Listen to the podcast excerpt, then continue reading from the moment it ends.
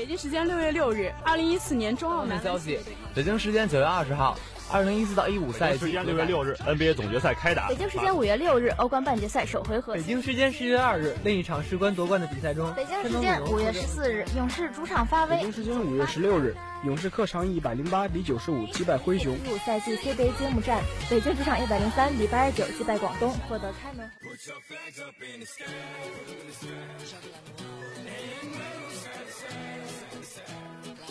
时速报道体坛消息，呈现给同学们赛场上最漂亮的篇章。体坛巨星展新锐，风云赛事列点睛。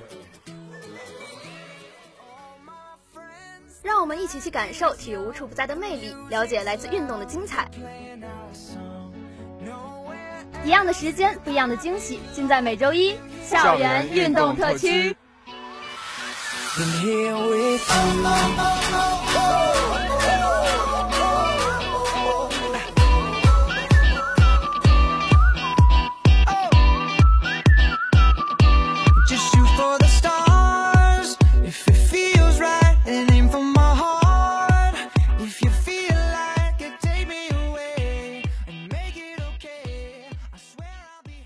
欢迎收听校园运动特区的晚间部分。大家好，欢迎收听今天的特别节目《唠唠欧冠》，我是主播张五月，我是主播孙高远。前段时间欧冠八分之一决赛已经打完，八强也已经出炉。不过这次令人大跌眼镜的是，拥有梅西的巴萨和拥有 C 罗的尤文图斯同时未晋级四分之一决赛，这可是近年来首次。哎，你又提起我心中的痛了。身为梅西的球迷，看不到梅老板带领球队继续前进，自然是很遗憾的。不过看一看近年来巴萨的欧战战绩，我也已经佛系了。不过有 C 罗的尤文同样未晋级，确实也有点让人意外。也许新老交替的时期已经来了，绝代双骄的时代就要过去了。是啊，也许这就是足球。但现在大家更关心的，应该是有哪些球队成功杀入八强，又有哪些看点吧？就让我们一起聊一聊。在北京时间三月十九日晚间十九点，二零二零到二一赛季欧冠四分之一决赛的抽签仪式拉开帷幕。根据规则，四分之一决赛的抽签将没有任何的回避原则，没有种子队，也就是说八强中任何两支球队都会有碰面的机会。各队球迷也是十分期待自己的主队能够抽一个好签。那么我们今天就来带大家回顾这次的欧冠八强抽签。本赛季晋级欧冠八强的球队分别为巴黎圣日耳曼、利物浦、波尔图、多特蒙德、切尔西、拜仁慕尼黑、曼城、皇家马德里。其中英超三支球队，德甲两支球队。法甲、葡超以及西甲各一支球队，意甲则是全军覆没。四分之一决赛抽签结果出来后，本赛季欧冠决赛的上半区和下半区也就此形成：曼城、多特、拜仁和大巴黎在上半区，皇马、利物浦、切尔西和波尔图在下半区。在经过抽签后，切尔西的球迷应该是乐开了花了。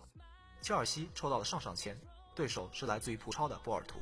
你还别说，胡赫尔确实有两下子。这赛季刚接手切尔西后，球队就至今保持不败，九胜四平，且只丢了两球。这回又抽到了公认的大礼包波尔图，晋级的希望大增。对，波尔图能淘汰尤文，运气占了一大半。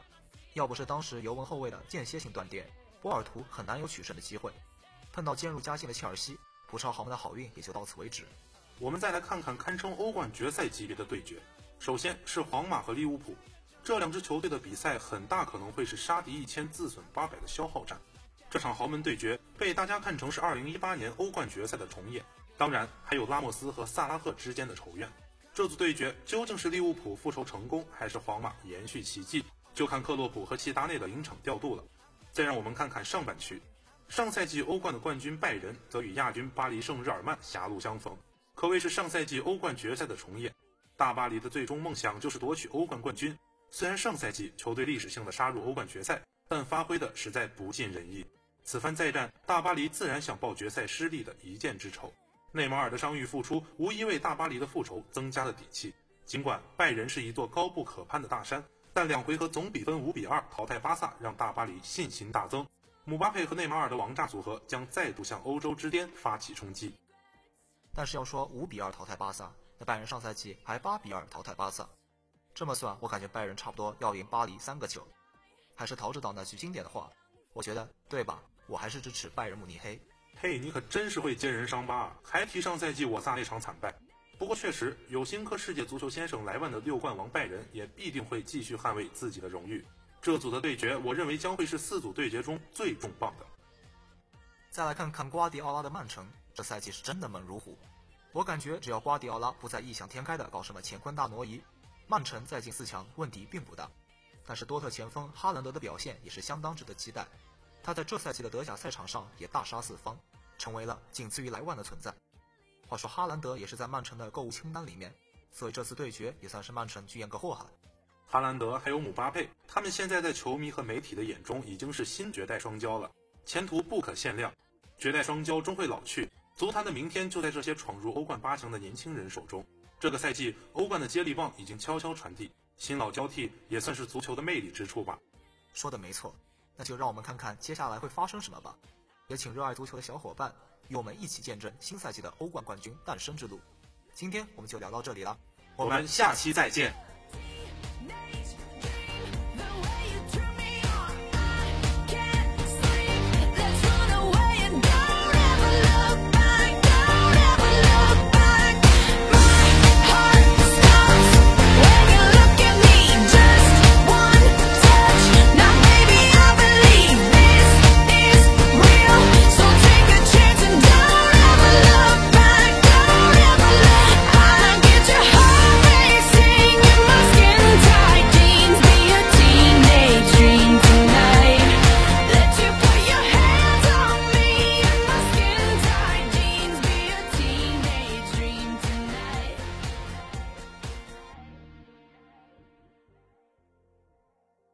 Hello everyone, this is your old friend Shirley. This is Clara. Welcome to our program, Monday Sports section. Last week was the first week of offline classes after returning to school. How did you feel, Clara? Well, a little bit unaccustomed, but I have been trying to adjust my stay. Yeah, timely adjustment is really important. Come on. Ah, I will. Okay, so much for this. Let's begin today's news. NBA players and staff who become fully vaccinated against COVID-19 are being granted freedoms from quarantine, permitted to host family and friends, and allowed to dine outdoors at restaurants. In a release issued Thursday, the NBA outlined changes to its health and safety protocol related to the coronavirus pandemic. The new rules would go into full effect for individuals two weeks after a final dose of the vaccine is received. The changes include the lifting of max requirements in practice, eliminating quarantine following exposure to COVID-19, allowing visitors at home or on the road without testing and scheduling in-person sponsorship and marketing events. The league announcement comes as additional teams are clearing the way for fans to return to arenas. On Thursday, the Nuggets confirmed fans could attend home games in Denver as of April 2nd. Yankees have right stuff, just maybe too much. The Yankees think they have the right stuff to end 11 years without a World Series title. Maybe too much right stuff. New York used right-handed batters for 72% of plate appearances last year. The second highest percentage in the major leagues, behind 72.3% for the Chicago White Sox and up from 71.2% for the Yankees in 2019, according to the Elias Sport Bureau. Switching hitting center fielder Aaron Hicks projects as the only non-righty bat in New York's first-choice batting order. Now that Clint Frazier has displaced Brett Gardner as the top left fielder, Zach Britton also will be missing at the start of the season not expected back until between May and summer following surgery to remove a bone chip from the left-hander's pitching elbow. A revamped bullpen includes side-arming right-hander Darren O'Day and left-hander Justin Wilson to join right-hander Chad Green. Shaping up for a fitter future. Sacrificing PE classes and sports time to focus on academic studies has long been the norm in Chinese schools. However, the rising obesity, short sightedness, and other fitness related problems among school kids in recent years has highlighted the importance of ensuring exercise forms an integral part of students' lifestyles. Jiangsu Xishan Senior High School in Wuxi, Jiangsu Province is showing exactly how a better balance can be maintained, requiring all of its students to each day attend one PE class and exercise for at least an hour. If students can't achieve sufficient scores, they will fail the National College Entrance Exam. But if all they have is just high scores, they will probably fail the test of life said the school's principal Tang Jiangpeng. A member of the Chinese People's Political Consultative Conference National Committee, which convened for the annual two sessions earlier this month in Beijing. Moreover, according to China Youth Daily, about 80% of kids in China lack after school sports activities, while many parents still lack basic knowledge about the importance of a balanced diet Apart from the efforts of schools, the parents should also encourage their kids to do more exercise. VanVleet counts blessing after coronavirus battle. Fred VanVleet has been giving out a lot of hugs lately. For the simple fact that he's thrilled to know the worst of his COVID-19 experience is now over. VanVleet and three other Raptors, Pascal Siakam, Malachi Flynn and Patrick McCaw were back with the team for practice.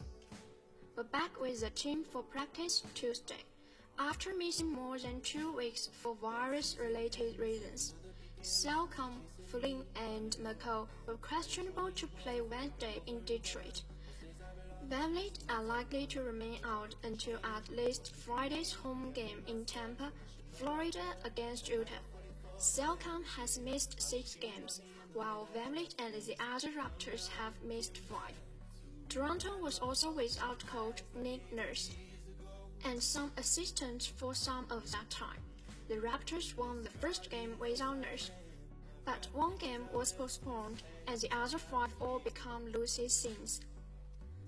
But the Raptors have had some mini celebrations in recent days as players and coaches return to the mix. That's all for today's program. Thanks for today's editor. I'm Shirley. I'm Clara. See you next week.